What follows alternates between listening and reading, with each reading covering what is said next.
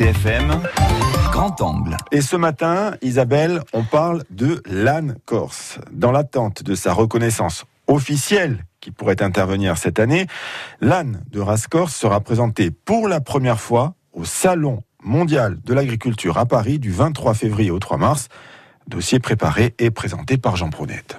La porte de Versailles comme couronnement enfin de l'âne corse, de ses caractéristiques et de son histoire. Animal emblématique de l'île, il était le compagnon du quotidien des habitants, notamment dans le rural, accomplissant de multiples tâches avant de devenir une attraction touristique ou le numéro un de vente de souvenirs. Peu après l'après-guerre, 20 000 ânes sillonnaient encore les routes de l'île. Il en reste à peine 2000 aujourd'hui. Et pour Eugène Tramini, président de l'assaut Gorso, il est temps aujourd'hui de le réhabiliter. C'est un hommage pour le respect de nos anciens, qu'a fait l'âne pour la Corse parce qu'il nous a permis de vivre. Et pour moi, c'est un grand pas d'aller en avant et de faire connaître cette race qui a toujours existé parce que ce sera la huitième race de France et que c'est une bête à connaître. Ce dossier est porté depuis presque dix ans par le Conseil du cheval corse présidé par Dominique Sbradja.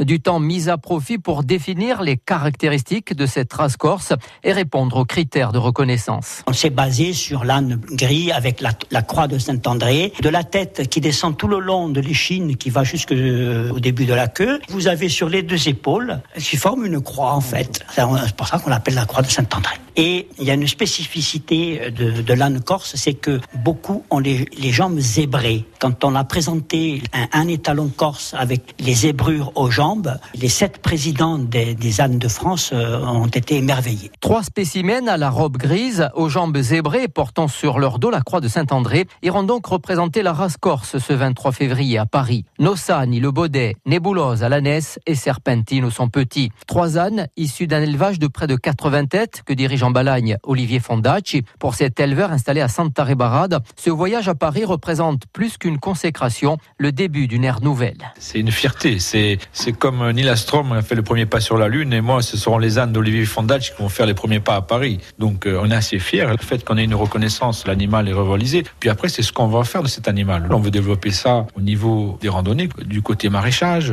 du côté production laitière. On fait des produits cosmétiques. On s'aperçoit que dans ce domaine, l'âne, il a encore beaucoup de choses à faire. Nous, notre fierté, ça sera à terme de travailler avec un animal endémique, l'animal le plus emblématique de l'île, hein, finalement. Et, c'est, il fait partie intégrante du patrimoine. Hein. Peut-être un peu perdu loin de leur maquis, Nossani, Nébulose et Serpentine, porteront donc sur leur dos le poids d'une reconnaissance au milieu d'un rassemblement de près de 4000 animaux, représentatifs de 360 races. Et le Salon de l'agriculture, je le rappelle, c'est du 23 février au 3 mars.